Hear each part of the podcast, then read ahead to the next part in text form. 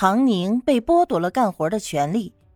唐大夫为了大家累晕了这件事情，在边境传的是人尽皆知。所有人见到唐大夫说的话都高度雷同。唐大夫，快放下！唐大夫，你快歇会儿。唐大夫，喝水。唐大夫，你别动，放着我来。伤员们的衣物更是碰都不让他碰一下，知道他爱干净，那些胳膊腿能动弹的都轮流去洗，刚换下来就洗干净了，绝对不给唐大夫看见的机会。厨房更是被小鱼严防死守，只许他动嘴下指令，不许他动手。唐宁的确没想过，有一天他会因为这个原因而完不成任务，得不到奖励。恋爱万岁系统看得幸灾乐祸，还是按照他的建议去攻略其中一个男人吧，玩什么人海战术啊？这下好了。完不成了吧？唐宁努力过，但没人相信他身体好了，反而劝他要先保重自己的身体，才能更多的为大家做贡献，不能操之过急。说的多了，唐宁自己都信了。他接管了物资之后，刚好有新的一批物资到来，缓解了压力。那一百组抗生素也顺势加入其中。战争已经取得了初步阶段的胜利，但由于地势复杂，再加上对手十分善于在熟悉的地盘进行游击，导致我方伤亡也不少。伤员依旧源源不断的送来，唐宁也养足了精神。务必精心对待每一位送到他手上的伤员。原主的技术被他继承，他没有一时一刻的懈怠，结合了脑海里的医术资料进行技术方面的升级。虽然缓慢，但他的伤员多，还是得到了迅速提升。等到这场战争结束，他决定再去好好进修。以便用更加高超的医术来治病救人，一直到伤员开始复健治疗，那必须要做一些有助于恢复训练的器材啊。单杠、双杠都做起来了，还评出了一个小型训练场。轮休的战士可以来，伤员也可以来。唐宁找了个人多的一天，上场了。彼时，吴勇也在做康复训练，虽然行动还不自由，但他是上半身受伤，下肢训练每天都没有放松过。他让人每天抬他出来，做完自己的常规训练动作，就开始指导其他人。几个兵在玩腹部绕杠，互相比赛，吴勇也手痒痒。你们几个怎么回事？没吃饭吗？就做这么几个，还好意思上去？他是个粗人，怎么想就怎么说。吴团，你能做多少？那些兵也不怕他，都知道他的脾气。还有人问他，不等吴勇说话，就有人抢着回答。吴团的记录是一分钟八十三个。吴勇可是个知名人物。他经常受表彰，也经常受处罚，勇猛凶悍，不拘小节，体能这一块也没输过。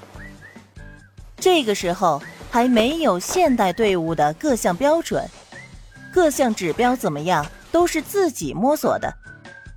等老子好了，给你们示范示范，这个东西也是有技巧的。吴勇有点得意的挑眉。唐宁就是在这个时候走来的，他随手脱掉白大褂，挽起衣袖。唐大夫也想来试试。吴勇顺嘴问问，怎么也没料到唐大夫就是来试试的。听吴团的，试试就试试，也不一定能行，还希望吴团能够多多指导一下技巧。唐宁搓了搓手，活动了一下身体，跳上单杠。唐大夫要耍单杠，大家伙儿都来了精神，干其他活的也停下了手里的动作。小训练上迅速集结了各路人马，没人能觉得唐大夫能耍几个。唐大夫是干嘛的？一时心血来潮玩一玩罢了。不过唐大夫人好，长得也好，别说是耍单杠，不管干啥都有人愿意看。唐宁轻松上了单杠，先试了两圈，找找手感。好！人群中传来叫好声。这身手太利落了，唐大夫就是一个当兵的好苗子呀，干啥都行。唐大夫，加油！加油！不要怕。唐宁绷紧身体，收紧核心，一鼓作气开始腹部绕杠。有人掐着表，有人计数。唐大夫真是深藏不露啊！我上去都够呛。可不是，就没唐大夫不会的，真是神了。唐宁小试身手，收获了不少崇拜的眼神。他开始加速，把这具身体的能动性发挥到最大。三十八，三十九，四十。惊叹声传来，大家都开始紧张又兴奋地加入到计数大军当中去。五十了。唐宁抿着唇，脸上依然是那副冷淡的表情。只是头发稍稍散乱了一些，他的身体像是轻盈的鸟儿，两个纤细的手臂长了翅膀似的，动作轻巧灵活。八十八十一，八十二，八十三，八十四，还剩下三秒，唐宁停下了，从单杠上跳下来，甩甩胳膊，擦了一把头上的汗。啊，不行了，不行了，今天就只能到这儿了。虽然这会儿还没有“凡尔赛”这个形容词出现，但大家的心里都充分的感受到了。